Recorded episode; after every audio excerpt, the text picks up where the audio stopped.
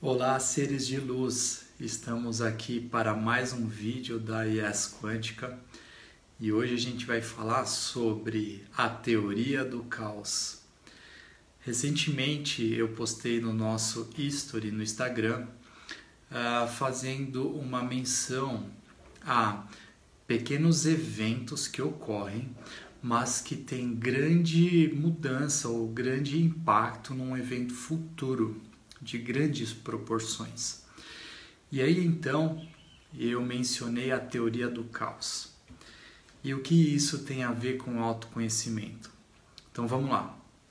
A teoria do caos, ela foi desenvolvida pelo matemático, filósofo e professor da Universidade de Massachusetts, a MIT, Edward Lawrence. Ele era um americano e na década de 60, então, ele fazia estudos sobre a meteorologia. E ele percebeu que inserindo algumas informações uh, nas casas decimais uh, sobre as informações que eles inseriam nos computadores, uh, traziam mudanças drásticas na meteorologia futura. Então a ideia era trabalhar com números, pois ele era um matemático, para calcular mais precisamente a previsão do tempo. Ou seja, ele adicionando uma casa decimal a esse numeral, ou seja, uma pequena mudança, ele tinha consequências drásticas ao longo do tempo e, na verdade, nem a longo prazo, a curto prazo, ele tinha uh, resultados na meteorologia completamente diferentes. Então, daí foi desenvolvida então a teoria do caos por Edward Lawrence. Então, o que, que significa isso?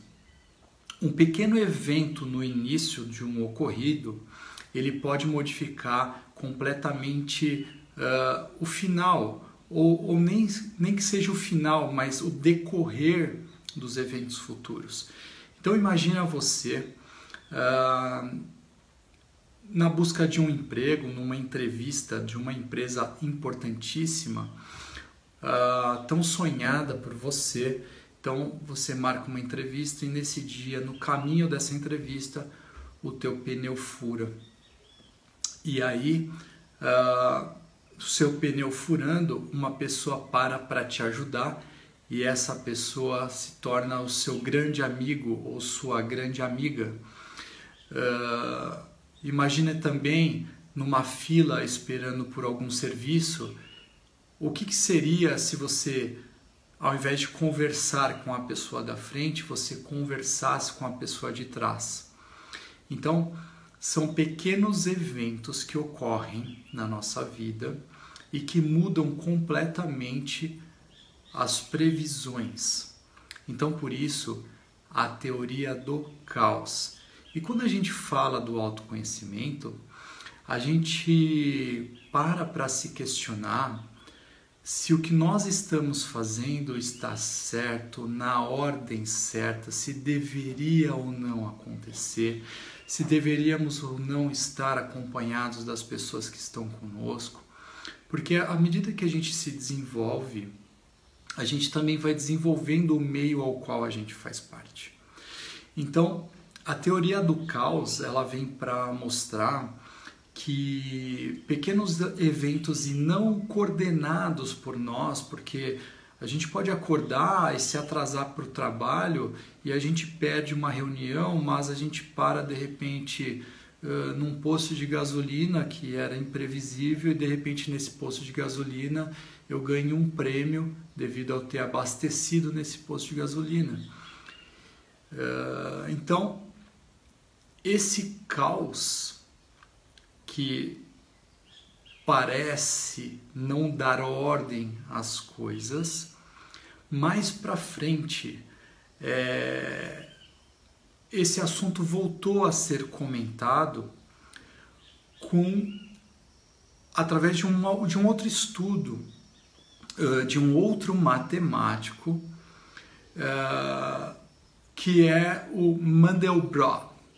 Mandelbrot era um francês da década de 70 e ele estudou e fez grandes uh, contribuições para a área da geometria fractal.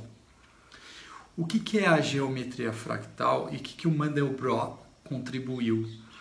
E aí deu então um novo impulso ao que Edward Lawrence tinha dito.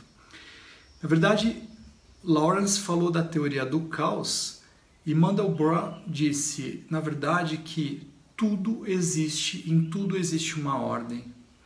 Porque na geometria fractal, ele estudou uh, o, por exemplo, a natureza e o ser humano e suas coincidências uh, no que se diz respeito à geometria fractal, são os fractais.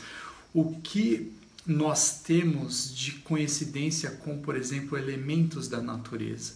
Então, se nós pensarmos, por exemplo, uh, basicamente numa estrutura de uma árvore, ela tem um ramo principal, um tronco, e aí ela desmembra para galhos menores, e esses galhos menores se ramificam novamente, que se ramificam novamente. Então, a estrutura principal se parece com as suas subdivisões.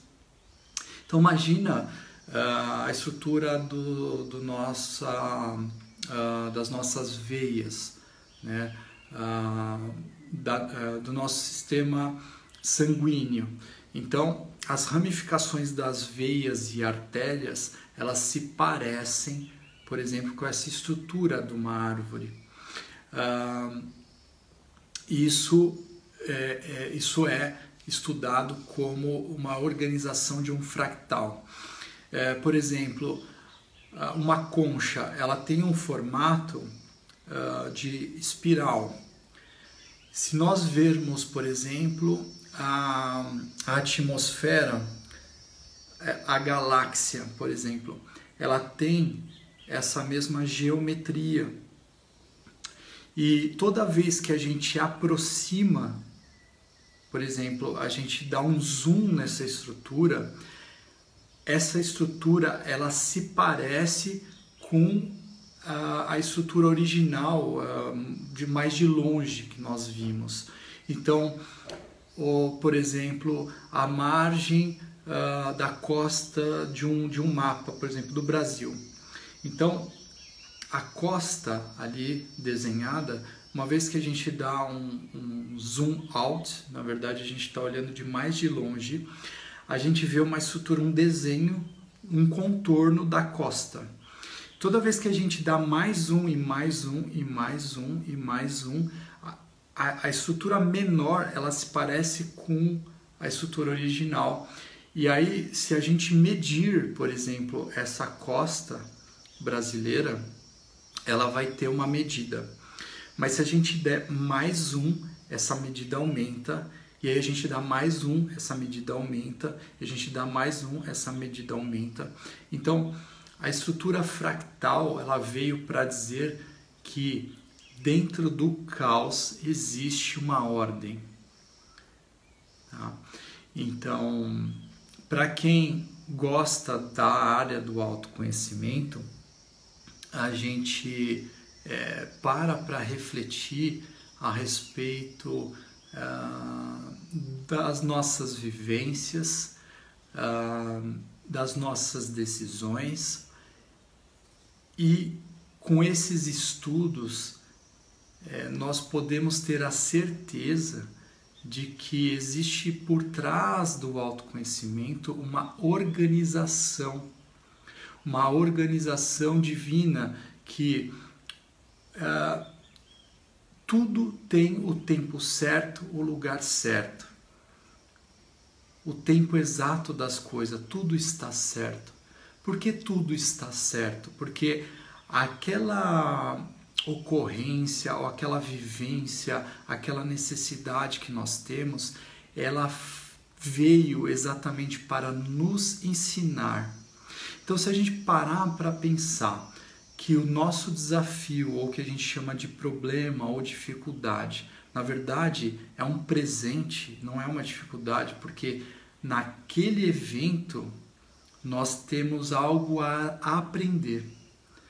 Então, no caos existe a ordem. E a ordem, ela segue um princípio evolutivo. Então, é isso, pessoal. A gente trouxe um pouco de ciência, também se liga na espiritualidade, porque a gente está falando de princípios evolutivos, de acontecimentos e, e das necessidades que nós temos evolutivas. Então, é muito importante que a gente olhe para os nossos problemas ou dificuldades no sentido de entender que naquele caos existe uma ordem e que essa ordem ela veio a nos ensinar algo. Então é isso. Muito obrigado. Comentem, compartilhem, tragam esse feedback que é muito importante para que a gente possa desenvolver mais temas. Muito obrigado e muita luz.